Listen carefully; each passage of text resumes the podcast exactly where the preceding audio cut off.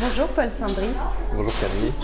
Votre premier roman, L'allègement des vernis, paru aux éditions Philippe Ray, est récompensé par de nombreux prix comme le prix Orange du livre ou le prix littéraire La Ponche, nous invite à plonger dans notre propre regard. Qu'est-ce qui forge notre façon de voir le monde ou de ne pas le voir? Notre relation au beau, cette notion si propre à chacun, avec pourtant des points communs, des points de ralliement artistique par exemple. Quel a été le point de départ de votre roman? Alors, le point, le point de départ de mon roman, c'est peut-être euh, mon rapport aux images. Euh, je suis par mon métier, donc de euh, directeur artistique, de photographe, de réalisateur. Je contribue à la frénésie visuelle de notre époque et je m'interroge beaucoup sur notre capacité à rentrer en relation avec les images. Est-ce qu'on est encore capable d'accorder du temps à, une image, à une photo, à un tableau, et là en l'occurrence c'est un tableau, est-ce qu'on est encore capable de rentrer en relation avec une Voilà. Je pense que c'est véritablement ça. Peut-être la deuxième chose qui m'a motivé, et euh, c'est euh, notre rapport au changement. Et ça c'est un peu théorique, mais c'est vrai, je m'interroge beaucoup sur euh, notre relation au changement et pourquoi on est rétif au changement, pourquoi au contraire on l'accueille. Et, qu'est-ce qui... et j'ai cherché un sujet qui puisse parler de ça. Et il m'a semblé que la restauration, eh bien, c'est parfait pour parler justement de notre rapport au changement. L'allègement des vernis, dissoudre l'effet du temps pour permettre à une œuvre de redevenir lisible, est une technique de restauration qui possède sa propre palette de nuances. Vous nous y entraînez, du dévernissage total au golden glow. Vous nous offrez un tour d'horizon de cette manière d'appréhender le passage du temps, de l'effacer. Est-ce que l'allègement des vernis d'une œuvre en particulier vous a inspiré, vous a guidé lors de l'écriture? Je pense notamment au Saint Jean-Baptiste de Léonard de Vinci, qui a, il y a quelques années, été allégé de ses vernis. Oui, vous avez une bonne intuition, vous avez une bonne intuition, mais c'est pas celle-ci. Non. Euh, c'est pas cette œuvre de Léonard, c'est la Sainte-Anne. Restauration de la Sainte-Anne. Et, euh, et, effectivement, un des déclencheurs aussi de, l'écriture de ce roman, c'est un reportage euh, qui est encore visible, je crois, sur Internet, qui raconte la, qui documente la restauration de la Sainte-Anne. Et à l'occasion de ce reportage, on, est filmé euh, la réunion d'experts qui doit trancher euh, je ne sais pas s'il est question de trancher, mais en tout cas euh, à, laquelle on soumet les principes de la restauration, les candidats de la restauration. Et chacun est amené à donner son avis. Et il y en a un, c'est un ancien directeur du département des peintures de Louvre, qui dit en fait, il regarde le tableau et avec beaucoup d'émotion dans sa voix, il dit, au fond, je voudrais qu'elle ne change jamais. Et j'ai compris que quand il disait ça, ce qui se jouait là, c'était pas seulement l'état du tableau, l'état de la Sainte-Anne, mais quelque chose de plus vaste, quelque chose par rapport au temps qui passe, par rapport à une question de nostalgie, une question mm. d'habitude aussi, à la patine. Donc la, Sainte-Anne. La Sainte-Anne. À travers l'allègement des vernis, vous nous interrogez sur la relation entre l'artiste et le restaurateur, qui m'a fait penser à celle de l'écrivain et du traducteur. Euh, le restaurateur, le traducteur, plus qu'une technique, appliquent leur propre sensibilité artistique. Ils avancent sur un fil qui demande un équilibre, mais le pas en avant ou le pas en arrière leur est propre d'une certaine façon. Pose-t-on un regard juste, réaliste ou idéaliste sur la portée du geste de celui qui restaure comme de celui qui traduit pour rendre dans les deux cas lisible ah, C'est d'abord une très bonne analogie que vous venez de faire. Euh, je pense que oui, il y a beaucoup, je me rends compte. Euh, la difficulté et, l'importance du rôle du traducteur et qu'il a vraiment oui, euh, qu'il a un rôle euh, très important dans notre appréciation de la lecture d'un texte. Oui, je pense qu'on peut dire ça d'un restaurateur. comment considérer ce geste? Est-ce que c'est un geste artistique? Est-ce que c'est un geste purement technique? Pense que la frontière est poreuse. Mhm. C'est l'objet aussi du livre, on parle de beaucoup de, ça. Euh, parce que j'ai un personnage, peut-être qu'on peut le dire, j'ai un personnage de, restaurateur qui s'appelle Gaetano, un Italien, et qui, lui, ne se voit pas comme un technicien, mais véritablement comme un artiste. Et pour ça, il fait référence aux premiers euh, restaurateurs qui étaient des peintres ou qui, étaient, ou qui se revendiquaient eux-mêmes comme des artistes. notamment, il y en a un qui s'appelle Robert Picot, qui est l'inventeur de la transposition. Donc, la transposition en peinture, ça revient à décoller la couche picturale comme une décalcomanie pour la coller à un autre endroit. On faisait ça quand les supports étaient attaqués. Et Robert Picot, il signait aux deux de ses œuvres. Donc euh, au XVIIIe siècle, il disait peint par Raphaël d'Urbain, transposé par Robert Picot, restauré par Robert Picot, artiste. Donc il avait ce regard sur lui-même, non pas du restaurateur, non pas comme technicien, mais comme artiste. Et oui, moi je pense que dans tout geste sensible, il y a une part artistique.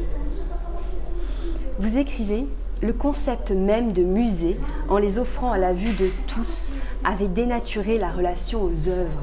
Cette phrase interroge à la fois sur la manière dont on noue une relation, un rapport à l'art, et sur ce qu'un musée empêche de voir en rendant visible, ce qui est assez paradoxal.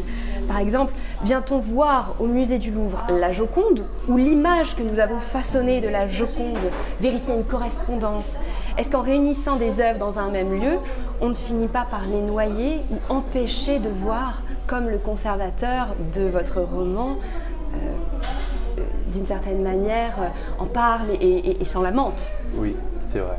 Alors cette phrase, elle est euh, effectivement, euh, on est vraiment dans la, pensée d'Aurélien, qui est conservateur, qui est conservateur par son métier, mais aussi conservateur par ses valeurs, à qui euh, une nouvelle directrice du Louvre, une nouvelle présidente du Louvre, a imposé la restauration de la Joconde.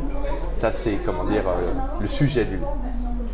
Et lui, effectivement, il s'interroge sur la destination des œuvres. C'est-à-dire qu'au départ, les œuvres, ces grandes œuvres qu'on admire, elles ont été conçues pour les chambres de leurs commanditaires, peut-être des vestibules, des endroits privés en tout cas, ou alors pour être euh, présentées dans des églises où elles étaient finalement à peine visibles, éclairées par euh, la lueur vacillante des cierges ou dans la pénombre.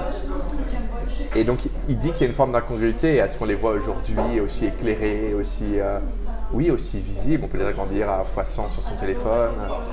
Et forcément, il y a quelque, on, se on, ne peut que se féliciter qu'elles soient accessibles au plus grand nombre. Et ça, c'est, il ne s'agit pas de, de, revenir là-dessus, bien sûr que non. Mais forcément, il y a quelque chose dans la relation à l'œuvre qui a changé. Mm. Euh, et, c'est aussi l'objet du livre, d'interroger quelle est la meilleure façon de voir une œuvre. Est-ce que c'est pas quand même dans un tête-à-tête? Est-ce qu'il ne faut pas essayer de recréer les conditions du tête-à-tête de façon à pouvoir s'arrêter, rencontrer, peut-être pouvoir rencontrer l'œuvre? Une rencontre. Aux côtés du, duo duel restaurateur-conservateur, parce qu'il y a cette relation un petit peu euh, à la fois ensemble, mais l'un contre l'autre aussi, il y a ce personnage d'Homero, qui a un rapport aux œuvres d'art qui est charnel. Au-delà des mots, un rapport qui le met en mouvement, qui le fait pénétrer dans une dimension où l'œuvre d'art l'aide à se sentir plus vivant. Qu'est-ce que ce personnage vous permet d'exprimer dans ce monde si institutionnalisé et codifié qu'est le monde de l'art? Essentiel. Ce personnage, pour moi, il était essentiel. Euh, je ne pouvais pas parler euh, de ce sujet-là, de notre rapport aux œuvres, seulement avec le regard du conservateur. Euh, il fallait, alors peut-être on peut dire qu'Aurélien, donc mon conservateur, il regarde la beauté avec, avec ses connaissances académiques, voilà. avec en fait une manière intellectuelle, pour, pour vraiment couvrir vraiment mon sujet. Il fallait avoir contrepoint. Et Homero, cet agent d'entretien, c'est le contrepoint d'Aurélien. C'est quelqu'un qui a une certaine virginité par rapport à, à, la culture, c'est-à-dire que son histoire personnelle est compliquée et, il n'a pas eu, comment dire, on lui a pas transmis la connaissance de la peinture ou de la sculpture. Mais par contre, quand il la voit, il éprouve un tel élan d'affection vers elle qui, qui danse avec les statues au volant de son autolaveuse et puis qui va véritablement, c'est vraiment lui qui va rencontrer euh, euh, la Joconde. Et, et c'est très important parce que ça dit justement qu'on n'est pas obligé d'aimer pour de connaître pour aimer. Euh, il y a cette phrase de Léonard qui dit plus on connaît, plus on aime. C'était aussi le propos d'Anne Combridge, le grand historien de l'art. Et, bien sûr, c'est vrai que plus on a de connaissances sur un sujet, plus on prend du plaisir à, à le découvrir.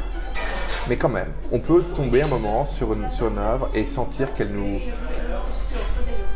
Un, amour pour elle, euh, qu'elle trouve quelque chose, qu'elle bouge quelque chose en nous. Et c'est ce que fait Homero. Et d'ailleurs, en fait, ce qui est intéressant, c'est que vous avez dit que les œuvres le rendaient vivant, mm. mais c'est lui qui rend vivant les œuvres. Et notamment, il est observé par une régisseuse qui redécouvre toute la, sculpture dont elle a la charge, tous ces, euh, ces grands modèles de sculpture, elle les redécouvre à travers son regard. Il, il, leur donne vie en fait, par sa manière de faire. Tout à fait. L'allègement des vernis nous confronte au temps, celui qui fait qu'une œuvre nous survit d'abord, un temps plus lent peut-être à l'intérieur d'un musée qu'en dehors, vous l'avez dit, où l'époque effrénée va jusqu'à proposer, à travers une agence de communication dans votre roman, des tickets de visite de 7 minutes au Louvre. Un concept qui peut faire sourire, mais qui n'est peut-être pas si éloigné d'un mode de fréquentation actuel d'une ville ou d'un musée, de lieux culturels, afin, entre guillemets, d'optimiser, et vous le soulignez, l'essentialité, quitte à en oublier l'essence. Comment réconcilie-t-on des temps presque contraires? Comment est-ce que vos personnages tentent de les réconcilier? Oui, c'est ça, c'est exactement ça. l'époque va vite, va très vite.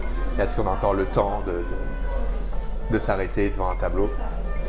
Et donc il y a cette proposition de, de cette agence de dire ben, on va faire des visites en Segway ou on va faire des visites extrêmement juste les points les plus. C'est le problème un peu du Louvre en fait, hein, c'est que les gens viennent se précipitent sur la Joconde, en fait ils cochent la Joconde, la victoire de Samothrace et la Vénus de Milo et ils en oublient euh, euh, pour certains euh, ce qu'il y a autour. Je ne sais pas si on peut aller contre l'époque. Ça c'est une vraie question. Je ne sais pas si on peut aller contre l'époque. On peut trouver peut-être sa façon de faire, sa, façon, ses arrangements. Je pense que le temps, effectivement, le, le temps, c'est l'enjeu majeur de, notre, de nos civilisations aujourd'hui, je crois. C'est vraiment la quête du temps, la, qualité du temps qu'on a. Et, euh, c'est vrai que euh, il y a les plus grandes intelligences de la planète travaillent sur des applications, sur des, des logiciels qui sont destinés à nous, à, nous prendre ce temps-là, à nous voler, à nous l'accaparer. Et, c'est très difficile de lutter. Hein. Quand on est sur euh, Instagram, sur, euh, TikTok, etc., on voit à quel point le, temps file à toute vitesse et qu'on ne le maîtrise pas. Et euh, oui, je pense que le musée, c'est un moyen aussi de, retrouver du temps, le temps de s'émerveiller, le temps de regarder. Et aussi, peut-être en miroir, c'est ça un truc important aussi à dire. Souvent, on se dit, je veux musée et, vais m'imprégner des images du passé. Mais ce qui est très intéressant, c'est qu'en fait, quand on regarde les images du, passé, ce qu'on interroge, c'est le monde présent. C'est avec notre regard présent, notre regard contemporain, on s'est dit, tiens, c'est incroyable cette représentation de, par exemple, ce qui se passe avec euh, les représentations des femmes dans les musées est très important aujourd'hui, très intéressant. Et ça, ça en dit plus sur notre société que sur les sociétés euh, euh, qui sont représentées. Voilà. Voilà, prêter attention finalement à l'agencement d'un musée, se dire que les œuvres n'ont pas été créées pour être agencées de cette manière-là, que c'est le choix d'un ou de plusieurs personnes, Et, justement avoir ce recul-là pour se dire mais qu'est-ce que ça dit de nous, qu'est-ce que ça dit de moi quand je rentre dans ce musée et que je fais cette visite-là, que je suis les pas qu'on m'indique de suivre euh, pour aller d'une salle à l'autre. Oui, c'est vrai. Était-ce une évidence pour vous de placer la Joconde au centre de votre roman et le Louvre? Avez-vous pensé à d'autres œuvres d'art et à d'autres musées? Oui, alors pour moi, non, la Joconde, c'était pas du tout une évidence. Je, pense que j'aurais. Euh, euh, il y avait certains euh, écueils avec cette histoire de Joconde. Elle est tellement. Elle est tellement connue, et elle est, on, projette tellement de choses sur elle. Elle a un côté évidemment à la fois. Elle, attire et elle, elle repousse. Mm-hmm. Donc euh, c'était compliqué. Pour autant, pour ce que je voulais dire, c'était le, meilleur choix. C'est-à-dire que la Joconde a un véritable besoin de restauration. Les vernis qui la recouvrent se sont oxydés, et ils, sont, ils la jaunissent, il, a, les, pigments sont, sombres, sont verts, jaunes, et donc elle gagnerait beaucoup à être allégée de ces vernis. Ça, c'est la première chose. Et la deuxième chose, c'est que la Joconde, elle représente l'immuable. C'est une, image qu'on a tous en commun, qu'on peut ressusciter à l'envie. Et c'est exactement ça. C'est des choses qu'on croyait connaître par cœur, Qu'est-ce qui se passe si tout d'un coup on nous dit, ben, il faut les changer, il faut les transformer? C'est là où, euh, où, on pose les vraies questions de, du conservatisme, du progressisme, la résistance au changement, tout ça. Et donc pour ça, en fait, elle servait admirablement mon propos. Donc j'ai pas, voilà, j'ai pas eu le choix en fait. Elle s'est imposée. Elle s'est imposée. Vous êtes directeur artistique, vous nous l'avez dit. Quel est votre rapport au regard en littérature? Comment traduisez-vous ce qui dépasse, déborde les mots, le langage d'une œuvre? Ce que le langage d'une œuvre permet d'exprimer, ce que l'art permet d'exprimer En littérature, on oui, peut dire? Avec des mots. Avec des mots. Alors ça, c'est c'est un exercice, on s'en rend compte assez vite. Quand on commence à essayer de décrire un, tableau, ça ne produit rien. Et finalement, la, seule façon de décrire une œuvre, c'est de décrire les faits qu'elle fait sur nous ou qu'elle fait sur le personnage qui la regarde. Et c'est très important, ça change tout. Voilà. Qu'est-ce que, comment il reçoit? Et évidemment, ça, cette vision, eh bien, elle est, elle est, elle est différente en fonction des personnages. Certains vont réagir différemment. De, de dire son regard. De dire son regard, voilà. Ça montre à quel point, en fait, l'interprétation, une interprétation, l'interprétation d'une œuvre est personnelle. Mhm. Si nous vivons dans une époque où l'image règne, vous écrivez à, travers le personnage de Daphné qu'elle avait compris que l'époque, plus que toutes les précédentes, réclamait du récit. Un récit sans phare, intime et continuel. Il faut montrer, être vu, mais aussi scénariser cette projection. Raconter une histoire. Est-ce finalement l'angle mort de la toute-puissance des images, ce besoin d'histoire? Hmm dire que les images, à un moment, il faut, il faut effectivement les contextualiser. Mhm. Il faut euh, raconter, il faut. Quelquefois, elles ne se suffisent pas elles-mêmes. C'est ça. Donc, voilà. Euh, oui, moi, je suis assez fasciné, moi, par, euh, par comme le provenir de ce personnage de Daphné, donc la nouvelle présidente mhm. du Louvre, et qui va, qui incarne ce, souffle nouveau, et puis, et puis un peu ce, souffle start-up, hein, qui, qui, vient rentrer en conflit avec mon personnage de conservateur. Daphné, elle, a, elle, est bien dans son époque. Et, je trouve ça fascinant qu'il y ait des gens qui arrivent aussi bien à épouser euh, les prérequis de l'époque. Et là, à savoir euh, cette espèce de, d'impudeur comme ça, mais en même temps, euh, on, peut penser que c'est impudique, mais aussi on peut dire que c'est une, forme de, transparence qu'elle a et de. enfin voilà, elle, s'affiche sans phare sur les réseaux sociaux, elle se, elle se donne à, voir, elle se raconte comme ça. Et je trouve ça assez fascinant. Moi, je n'en suis pas capable, mais, mais, mais j'ai une forme d'admiration pour ce que je ne suis pas. Donc voilà. Et elle entraîne à sa suite le musée parce qu'elle a envie justement d'insuffler euh, ce souffle-là de l'époque dans le musée. Et c'est ça qui est intéressant aussi parce que le personnage, finalement le musée est un personnage, devient un personnage qui ne bouge pas, ce temps lent ou immobile d'un coup est, pris dans ce tourbillon euh, de l'époque. Et c'est ce qui m'a beaucoup plu aussi euh, dans votre roman, c'est que les œuvres d'art finalement peuvent elles aussi être au cœur de cette euh, frénésie d'images, de réseaux sociaux et, voilà, et de, partage, et que finalement on ne regarde peut-être plus une œuvre d'art de la même manière qu'il y a 10, 20 ou 30 ans sans les réseaux. En fait, c'est très intéressant pour ça le roman, parce que le roman c'est véritablement un exercice d'empathie. Et voilà, pour chaque personnage, j'ai essayé de comprendre. En fait, il ne suffit pas de, les, de, les inventer, les personnages. Une fois qu'on les a inventés, il faut les comprendre. Essayer de, de, trouver leur légitimité, de trouver dans leur pensée la légitimité de leur pensée. Pourquoi ils pensent ça? Pourquoi Daphné pense, pense ça? Pourquoi elle veut faire de Louvre? Pourquoi elle veut, elle veut augmenter la fréquentation, etc. Qu'est-ce qu'elle poursuit? Quel est le but qu'elle poursuit? Eh Son but, c'est justement l'universalité. Elle veut ouvrir le musée à tous les vents du monde. Elle veut l'ouvrir au non-public. Elle a quelque... voilà. Et c'est pas seulement des questions de rentabilité. Elle, poursuit aussi elle-même un peu. Et, c'est-à-dire que tout n'est pas noir ou blanc. Il y a, toujours dans chaque personnage, chaque personnage poursuit son Graal en fait. J'ai terminé la lecture de votre roman avec de nombreuses interrogations, telles que que regarde-t-on? L'œuvre, le temps qui fait son œuvre, que devrions-nous voir? À qui appartient une œuvre d'art?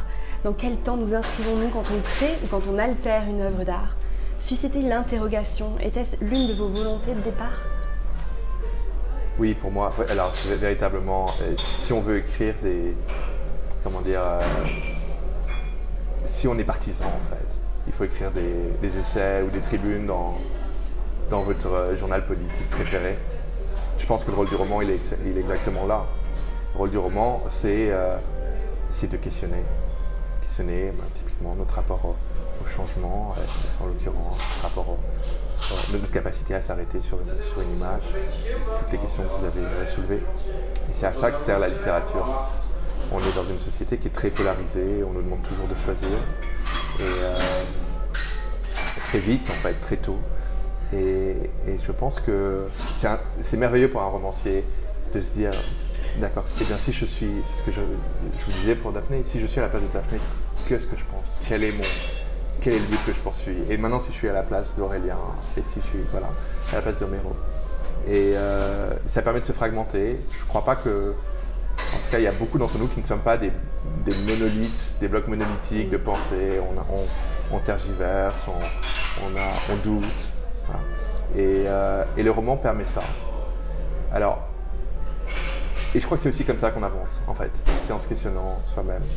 Quand on est par la lecture, ça nous aide aussi à, se forger une opinion. Et finalement, quel livre, quel écrivain ou écrivaine vous invitez-vous à lire, à découvrir aujourd'hui? Euh, De manière assez peut-être classique, mais je pense que c'est un texte très important dans cette question justement de la, du rapport au temps et de la nostalgie. C'est euh, Le monde d'hier de Stefan Zweig. C'est assez extraordinaire, c'est une lecture vertigineuse qui, euh, voilà, Zweig revient sur, euh, sur la Vienne qu'il a connue, le, monde qu'il a connu, le monde d'hier exactement, avant les grands événements du XXe siècle. Et, et il, plonge aussi aux, prémices de sa vocation, mm-hmm. mais il décrit tous les comportements sociaux, la, la, manière dont on apprécie la musique, le temps aussi. Il parle beaucoup du temps, le temps long. Et voilà. Il n'est pas uniquement nostalgique, il, constate aussi des progrès. par exemple, il est assez euh, euh, bienveillant sur la libéralisation des, mœurs. Il trouve que, la jeunesse est, comment dire, est mieux lotie aujourd'hui qu'au moment où il écrit qu'à son époque.